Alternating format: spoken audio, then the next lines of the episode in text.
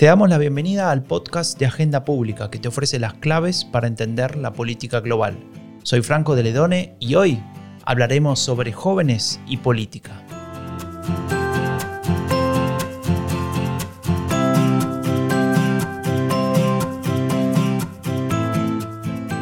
Quienes siguen regularmente este podcast habrán notado que en los últimos meses hemos analizado los cambios que viven nuestras sociedades Hemos hablado de partidos políticos que mueren, otros que resurgen, también de electorados que cambian, de encuestas que ya no son lo que eran, de las modificaciones a la forma de acceder a la información y de la forma en que hoy nos comunicamos. Hoy queremos explorar otra dimensión de este cúmulo de cambios. Queremos saber qué pasa con los jóvenes y la política. ¿Están informados? ¿Confían en lo que leen o en lo que escuchan? ¿Cuáles son sus fuentes de información? Y tal vez una pregunta fundamental para nuestra democracia. ¿Se involucran? Y si lo hacen, ¿cómo se involucran? Bueno, junto a Janina Welp, la coordinadora editorial de Agenda Pública, vamos a explorar estos interrogantes y eventualmente le vamos a dar una respuesta. Hola Janina, ¿cómo estás? Hola Franco, acá estamos otra vez con uno de los grandes temas que afectan a, a nuestras sociedades y que eh, afectan también, por supuesto, al futuro de la democracia, cómo pensar el futuro de la democracia. Cuando hablamos de jóvenes y política, hay que comenzar por entender, creo sin ninguna duda, que hay un cambio profundo en lo económico. ¿no? Si las generaciones de, de nuestros padres, por ejemplo, podrían confiar en conseguir un empleo y tenerlo para toda la vida, y a su vez había una organización también muy patriarcal de la familia, ahora todo eso ha cambiado y mucho. Por un lado, los jóvenes son eh, uno de los sectores más afectados por el desempleo y también por el empleo precario. Eh, empleos temporales, mal pagados, a veces están sobrecualificados para, para los empleos que realizan. Eh, eso también se, bueno, no se vincula, pero a su vez hay otro escenario que ha cambiado mucho que tiene que ver con lo político. O hace unas décadas teníamos eh, arenas electorales organizadas alrededor de clivages más tradicionales, izquierdas y derechas, ahora no solo hay nuevos partidos y, mucha volatilidad, sino que también, tercer cuestión, hay cambios culturales con sociedades más complejas, más diversidad, afectadas por la globalización, donde eh, las tecnologías de la información y la comunicación, que por cierto ya no son nuevas, eh, también influyen y son influidas por todas estas dimensiones. Uno de los aspectos que, vamos a, sobre el que vamos a hablar hoy es este que Uriol Bartomeus denomina turbopolítica, esta aceleración de los tiempos políticos. Y mm, te propongo comenzar por un aspecto bien concreto, ¿no? Preguntémonos cómo han cambiado los patrones de consumo de información política de los jóvenes en este escenario que describíamos con cambios económicos, culturales, políticos, eh, centrándonos en España y también en esta cuestión de si es que cambian solo los medios o también cambian los contenidos. Y justamente para hablar de eso tenemos a Oriol Bartomeus, que es politólogo, profesor de ciencia política en la Universidad Autónoma de Barcelona y en la Universidad de Barcelona. Él eh, nos decía esto. El cambio de los patrones de consumo de información política ha sido una realidad en los últimos años en España y en todo el mundo a camino de lo, de lo que ha sido el, cambio tecnológico que ha supuesto la introducción de Internet. Este cambio no afecta solo a los jóvenes, afecta a todo el mundo. lo que tenemos es una mayor exposición a la información. La información la llamamos en el bolsillo. Eh, casi la información nos llama, no, no hace falta ir a buscarla, sino que viene a nosotros existe una mayor multiplicidad de canales y existe una inmediatez absoluta en, el, consumo de información y, su caducidad es mucho más, mucho más rápida. Por lo que respecta a los jóvenes, sí, ellos se informan de, manera muy distinta de los mayores, porque al fin y al cabo ellos son la expresión en las personas de ese cambio en los medios de comunicación. De tal modo que los jóvenes utilizan más un mix de canales de información, mientras que la gente mayor, las generaciones mayores, lo, que hacen es informarse principalmente, o eso dicen a través de la televisión. Entre los jóvenes lo que tenemos es un mix entre televisión, que aún existe, Internet y prensa digital. Y cuando hablamos de Internet, sí que es verdad que estamos viendo que en las últimas generaciones, esto nos dicen los datos de las encuestas de los últimos años, en las más jóvenes generaciones, estamos empezando a ver que la información política a través de Internet no se realiza a través de los webs de los medios de comunicación tradicionales, sino a través de las redes sociales. Es decir, cada vez más hay más gente que se informa de política a través de mm, plataformas como Instagram o Twitter. Y esto sí que es un cambio muy claro en la fracción más joven del electorado. Esto que dice Bartomeus me hace pensar si, si los jóvenes se informan más por las redes sociales, pero al mismo tiempo vemos eh, casi todos los días ¿no? La, discusión que existe alrededor del tema de, la fake news, de la desinformación, de la, de la digamos, de la, información que nos llega a través de esas redes que es de dudosa procedencia. Me pregunto si estas nuevas generaciones, más allá de informarse a través de esos canales, si, confían en esa información política que reciben. Y, se lo preguntamos también a, a Bartomeus y nos respondía lo siguiente. Existe una menor confianza en la información que se recibe entre las generaciones más jóvenes. en este sentido hemos pasado de unas generaciones, las mayores, que se sentían poco informadas o mal informadas, pero que tenían o al menos aducían una gran confianza en la información que recibían. Luego han venido unas generaciones que se sentían fuertemente informadas y confiaban en, en la información que recibían y estamos viendo cómo las nuevas generaciones tienden a sentirse menos informadas, igual que sus abuelos, digamos, pero a diferencia de estos, muestran un altísimo grado de desconfianza acerca de la información que reciben. No solo reciben una información que consideran mala, sino además eh, no tienen confianza en esa, en esa generación.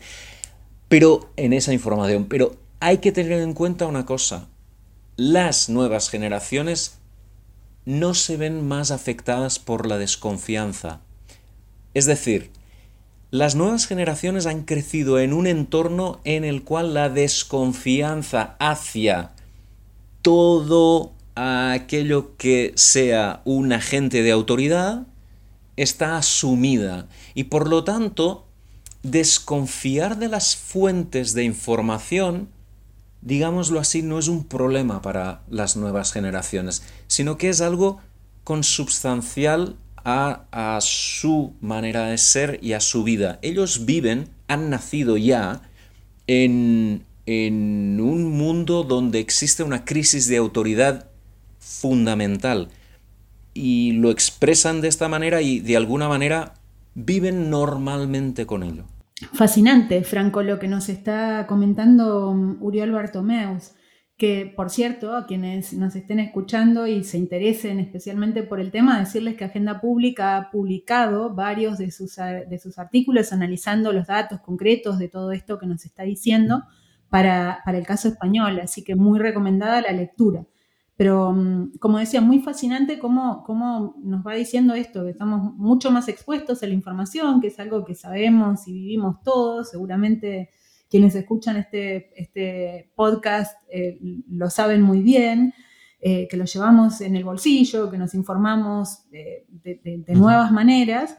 Pero bueno, este punto que señalaba al final, en los cambios generacionales en relación a la percepción de confianza y, y, cantidad de información de la que se disponen. Decía, los mayores estaban poco informados, pero decían confiar, eh, luego hubo una generación que se mostraba informada y confiada y confiaba en la información recibida y ahora hay eh, menor eh, confianza y una percepción de estar peor informados. Y este último punto es el que me resulta especialmente fascinante de lo, que de lo que dice mm, Uriol en relación a que no se ven particularmente afectados porque, porque perciben que esto es consustancial, como quien dice, a la esfera pública o a la relación con el conocimiento. Y yo creo que ahí estamos un poco pisando una cornisa, ¿no? Porque eh, por un lado es verdad que el conocimiento social admite puntos de vista, hay eh, distintas perspectivas, los datos pueden ser cuestionables, etcétera, etcétera, pero por el otro, extremar mucho ese punto de vista puede llevar hacia el relativismo o esto que se llama eh, posverdad también, ¿no? No toda interpretación vale. Eh, y ahí creo que hay un riesgo bastante importante que, al que hay que prestarle atención también. Y, esto se vincula también en el ámbito más específicamente político con, esta cuestión de la velocidad y de, los eventos, ¿no? De, los hechos que van afectando, por ejemplo, una campaña. Eso lo vemos en, cualquier país prácticamente, como ciertas denuncias, ciertas acusaciones, ciertas, eh, eh, digamos, sí, bueno, básicamente escándalos a veces, que, a veces están basados realmente en fuentes comprobadas y muchas otras veces tienen más bien como un, un halo de construcción discursiva.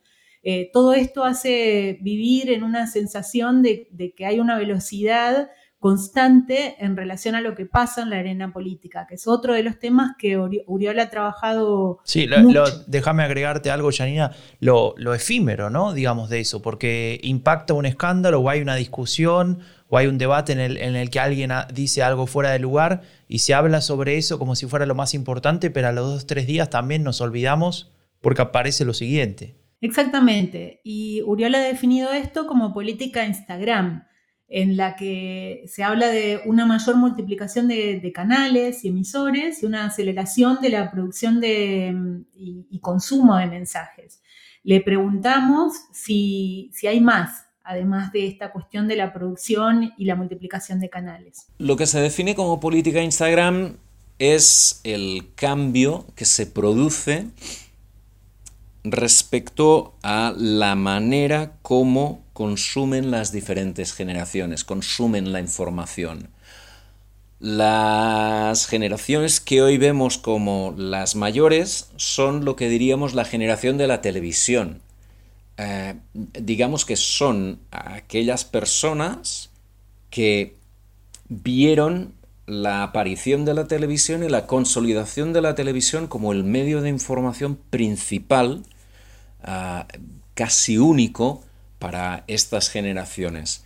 Ah, estas son también las generaciones que ven el, declive de la radio y un cierto declive de, la prensa. Las nuevas generaciones son menos televisivas, incorporan otros canales, principalmente los canales vehiculados a través de Internet, y además, eh, digamos que estas generaciones están educadas en un entorno no solo informativo, sino general, en el cual hay menos constreñimientos a la hora de consumir información. Ellos consumen información a través del canal que quieren, en la hora que quieren, cuando quieren y donde quieren y eso se lo proporcionan las nuevas tecnologías. Con lo cual es un tipo de ciudadano que se informa de una manera mucho más volátil, mucho más flexible y que tiene en su criterio personal el baremo principal para, para, para analizar la información que recibe. Bueno, con esto llegamos también a la, pregunta del millón, ¿no? O sea, toda, todo esto tiene su contraparte en la esfera política. Esto Uriel Bartomeus lo ha trabajado también en un artículo muy reciente publicado en Agenda Pública que lleva por título Turbopolítica contra la intrascendencia, donde hace una crítica fuerte a los condicionamientos eh, que hacen en una sociedad acelerada los políticos, que los políticos reciban incentivos perversos orientados a captar la atención de la ciudadanía a una costa de la intrascendencia. Esto que decías antes, Franco, lo efímero, lo escandaloso, lo, lo que destaca no necesariamente porque tenga relevancia en, en, la discusión política, sino porque es capaz de llamar la atención de muchos y muchas. Entonces la pregunta del millón decía es si esto pone en riesgo la democracia, si son los partidos políticos los mejor preparados para liderar la gestión de lo público o toca quizás pensar en otras alternativas. Claro, no solamente eso, sino también si los de los propios políticos que manejan esos partidos no entran en esa dinámica, ¿no? Pero bueno, se lo preguntamos a Bartomeu y nos, nos contestó lo siguiente. La sociedad acelerada obviamente es una sociedad de atención permanente. Es decir, hay una competencia permanente sobre la atención de la ciudadanía, competencia en la cual participan ah, todos los emisores de información.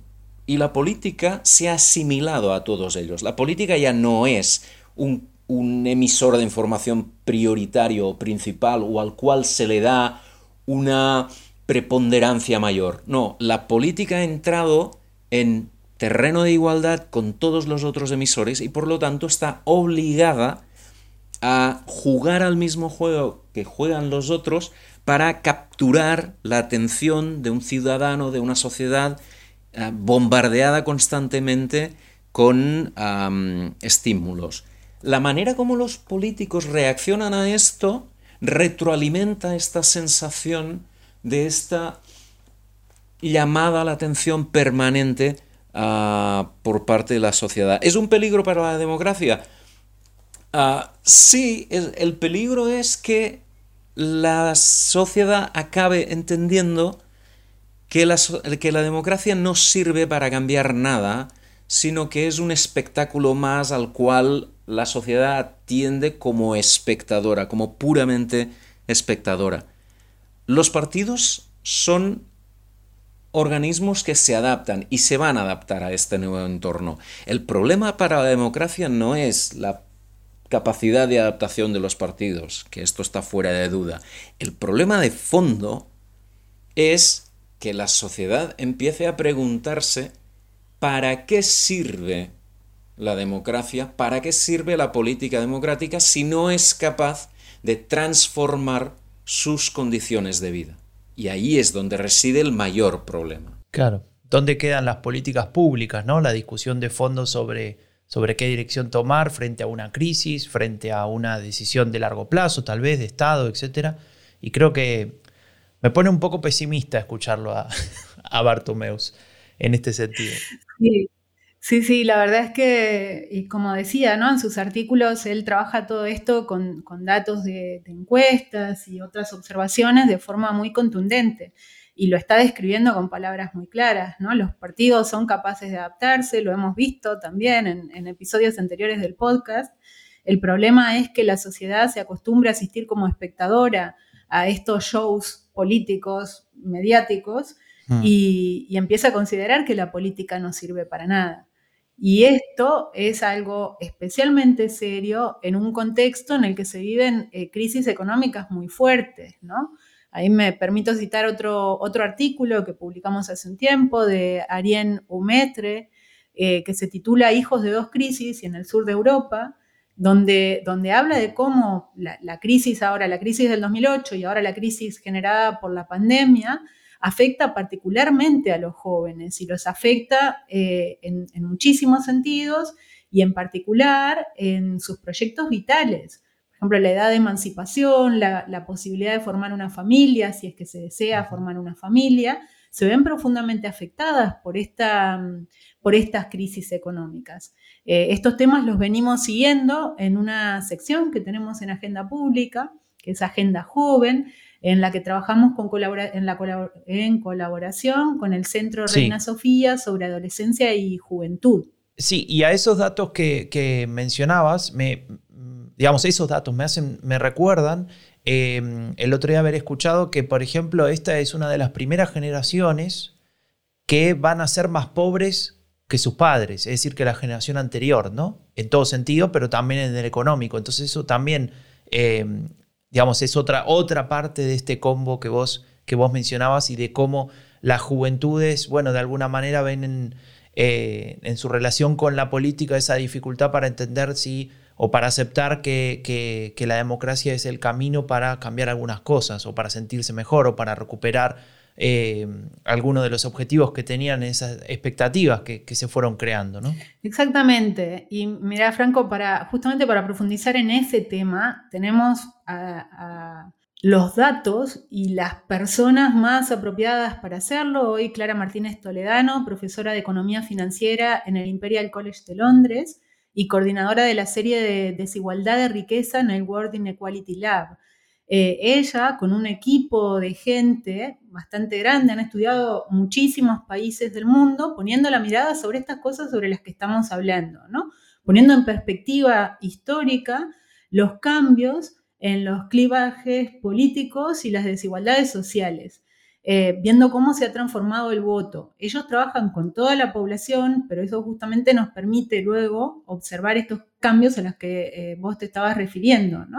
Le preguntamos a Clara si, si se pueden observar tendencias globales en lo que ellos denominan sistemas de partido de clase a sistemas de partido multiélite, sea, los partidos de clase fueron los que dominaron las décadas del 50 y 60, donde el electorado estaba muy claramente dividido eh, en relación a su posición en el estrato social. Los trabajadores, industriales y demás, obreros, votaban izquierda y eh, las élites votaban a la derecha, a partidos más conservadores, a sistemas de partido multiélite con mayor diversidad.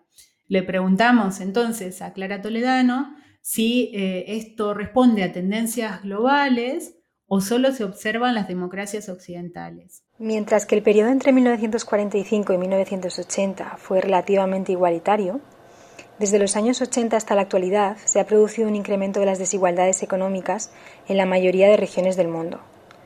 Lo que mostramos en el libro es que sorprendentemente, en la mayoría de países, este incremento de la desigualdad no ha venido ligado con una mayor demanda de políticas redistributivas ni de una política de clase, sino con un aumento del nacionalismo y de la política identitaria, lo cual se refleja, por ejemplo, en el éxito de Trump en Estados Unidos, Bolsonaro en Brasil, Le Pen en Francia o Modi en India. Y justamente esto, este, esta persona que menciona al final, ¿no? Narendra Modi, es el primer ministro de India, eh, gobierna allí desde hace bastante tiempo, ya tuvo su primera reelección, etc. Y, tiene esta, este estilo eh, muy, muy, muy relacionado con lo que podríamos decir los populismos de derechas, ¿no? lo que hizo Donald Trump, etc.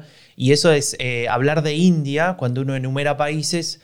y en, en, esa misma enumeración tenés a Estados Unidos, tenés países europeos, etcétera, tenés a Brasil, te habla de justamente ese, que este es un fenómeno global, ¿no? que va mucho más allá de lo que puede estar pasando en, determinadas regiones o en determinadas culturas. Sí, lo interesante es ver que hay como una tendencia global claramente identificada, pero sus condicionantes son distintos.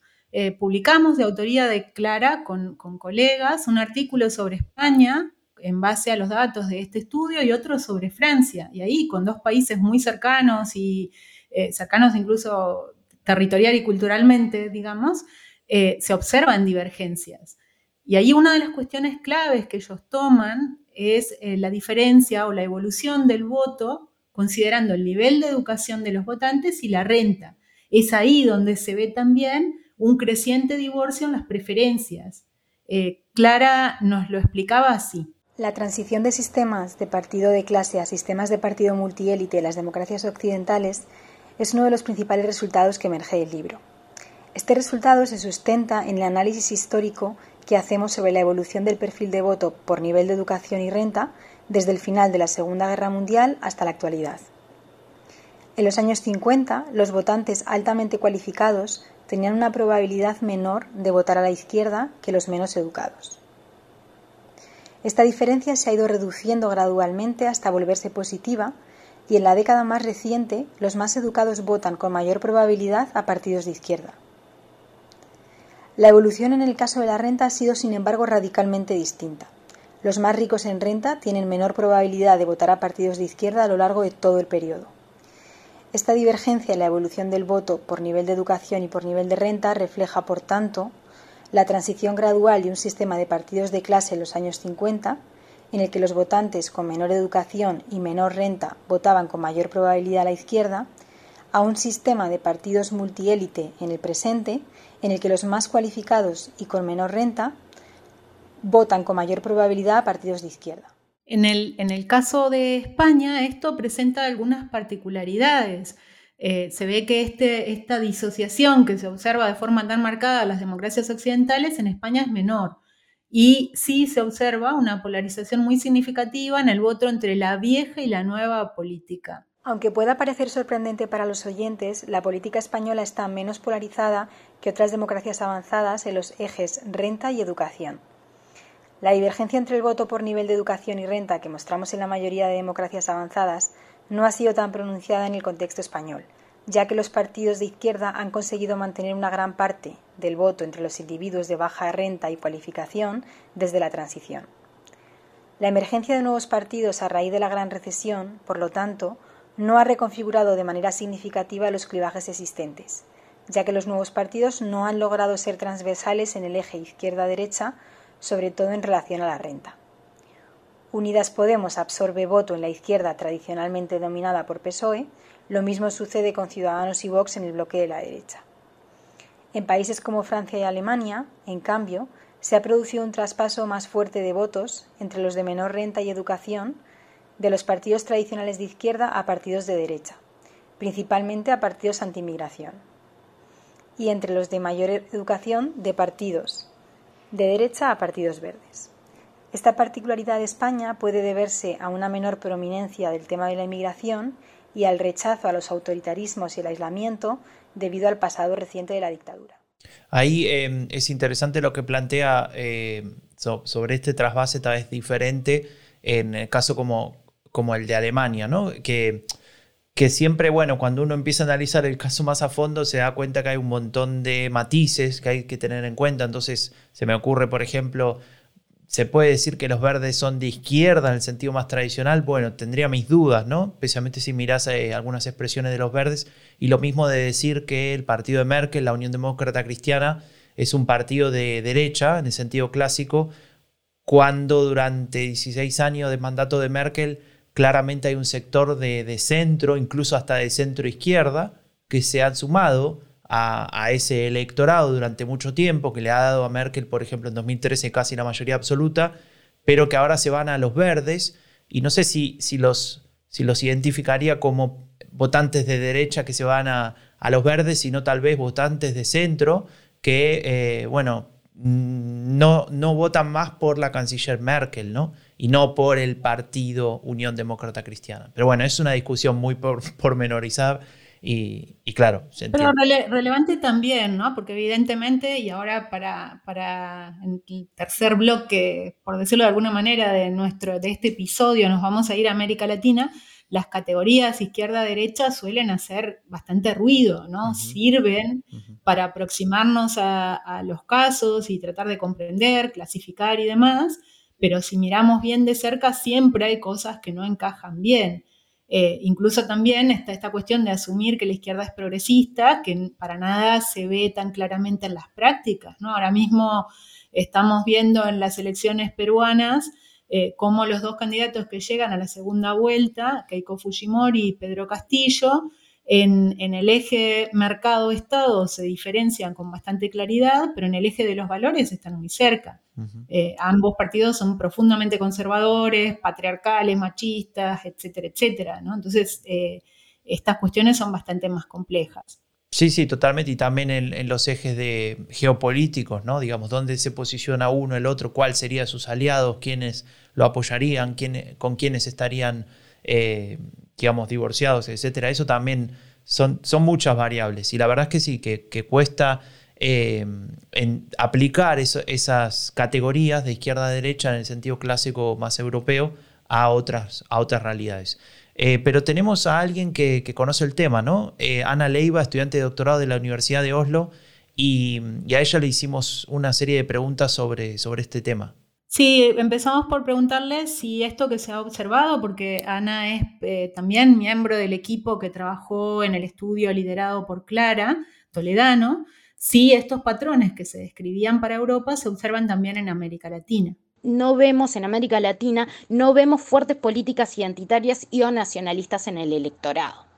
Este, en el caso de Argentina, por ejemplo, vemos que el caso emblemático del peronismo versus antiperonismo, que es el primer nivel en el que se determina el clivaje eh, político, este, vemos que tiene un fuerte sesgo de clase, más allá de la, del posicionamiento ideológico que que tenga el partido peronista en, cada momento histórico, el clivaje de clase no desaparece. En el caso de, Brasil, podemos ver que comienza a haber un patrón de voto basado en raza, eh, particularmente en un voto afro-brasilero, pero que esta, este clivaje no es tan fuerte como en el voto, por ejemplo, en el voto musulmán en Francia o el voto afroamericano en Estados Unidos.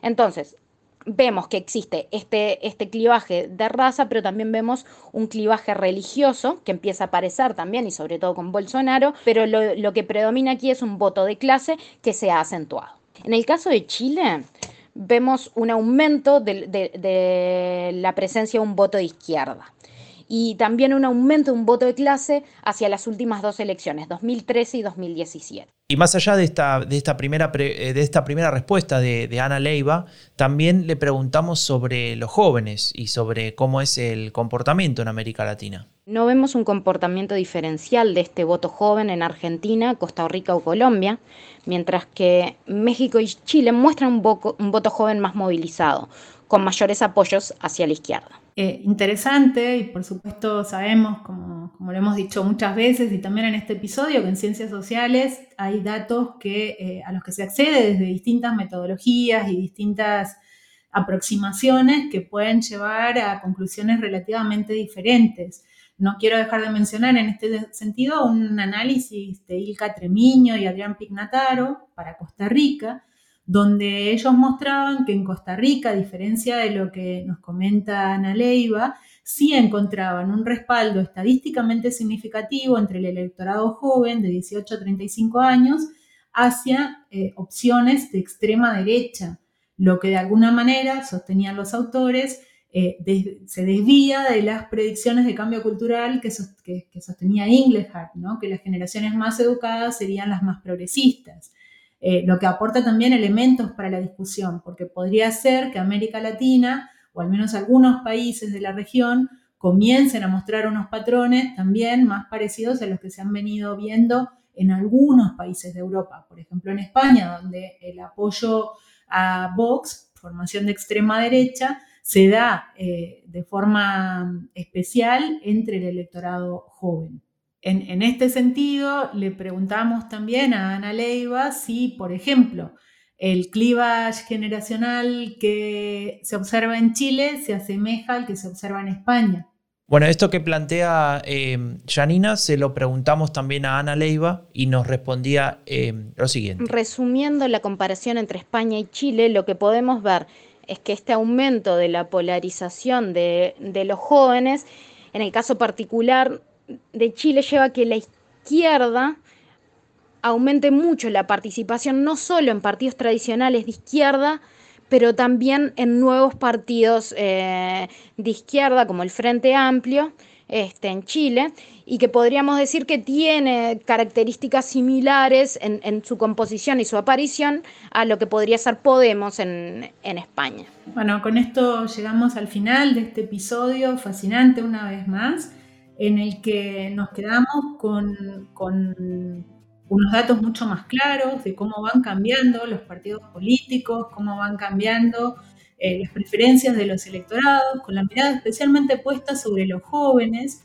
que son quienes están percibiendo eh, el mundo, comunicándose, informándose, participando en política, en un contexto muy diferente del que había caracterizado al de generaciones anteriores y me gustaría rescatar algunas de las cosas que nos decía Uriol Bartomeus para cerrar con un llamado de atención en relación a cómo esta aceleración de la política en un contexto de crisis económica y profundos cambios culturales y sociales puede llevar a una banalización de la política, a una percepción de la ciudadanía de considerarse espectadora de estos espectáculos políticos que se producen cada vez con mayor frecuencia y mm, un desempoderamiento de la función de la política en su capacidad, potencialidad y necesidad de orientarse a cambiar cosas. Bueno, escucharon a Janina Welp, la coordinadora editorial de Agenda Pública, y hasta aquí llegamos por, eh, por, hoy con el episodio número 20 de este podcast. Me despido como siempre pidiendo que en este tiempo de pandemia te cuides, nos cuides. Visita agendapublica.es, suscríbete a nuestros newsletters, al podcast también en tu plataforma favorita, estamos en todas, y nos vemos en dos semanas con el siguiente episodio del podcast de Agenda Pública, que te ofrece las claves para entender la política global. Soy Franco de Ledone. Hasta la próxima.